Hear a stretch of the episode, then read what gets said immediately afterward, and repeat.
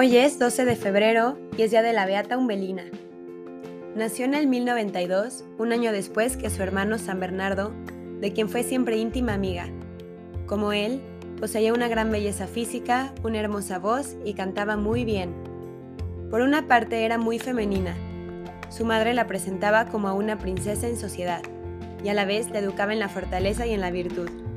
Umbelina emulaba a su madre en la piedad y en las obras de caridad que realizaba con ella. Cuando era joven, su madre falleció. Por otra parte, criada entre seis hermanos varones, tenía un temple caballeresco sin igual. Tú eres Bernardo en mujer, le decían sus hermanos. Ella era adorada por todos, pero su preferido, su alma gemela, era Bernardo, al que llamaba Ojos Grandes.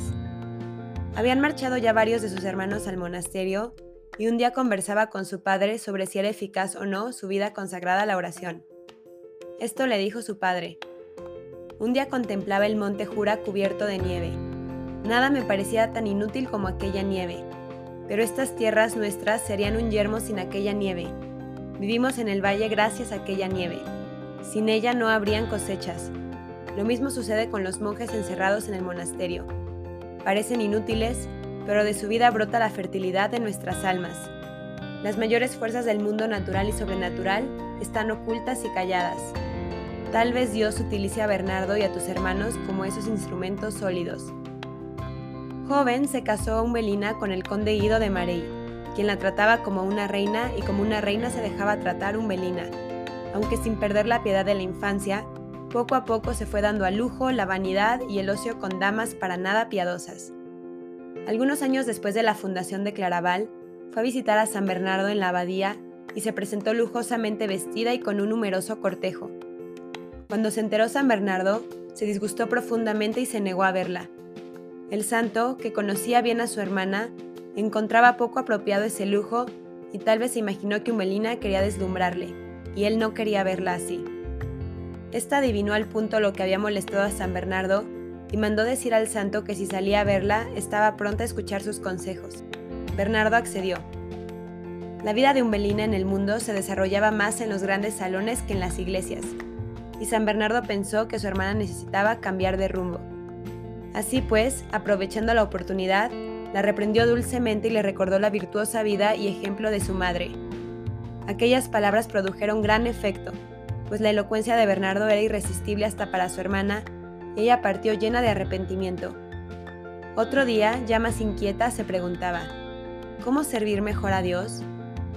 Comprendió un Belina recordando el ejemplo de su madre que una vida ejemplar era posible en el matrimonio. Volvió a su casa y retomó una vida sobria, piadosa, se alejó de las vanidades y aficiones. Volvió a la lectura de las escrituras, la piedad, la meditación y el trabajo manual como medio de conservar la modestia, el recogimiento y la presencia de Dios. Comenzó a disciplinarse y ayunar frecuentemente. Dos años vivió junto a su marido dando ejemplo de virtud a todos. Al cabo de este tiempo, el conde Guido admitió que su mujer estaba hecha para el claustro y ambos convinieron separarse. Umbelina se fue al monasterio de Juli, recién fundado para monjas del Cister, bajo la sujeción de la abadía de Molesmes.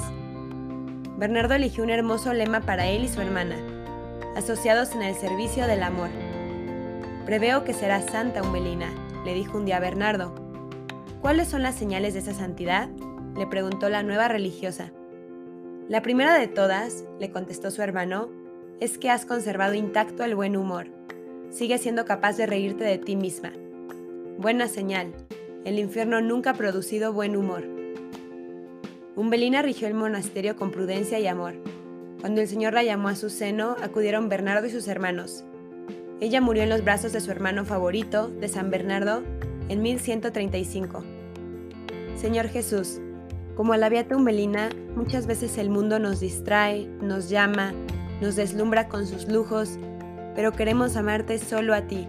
Te pedimos que nos des la gracia, como esta santa, de amarte, de contemplarte y de verte en todo y de saber que no hay riqueza más grande que amarte. Amén. Beata Umbelina, ruega por nosotros.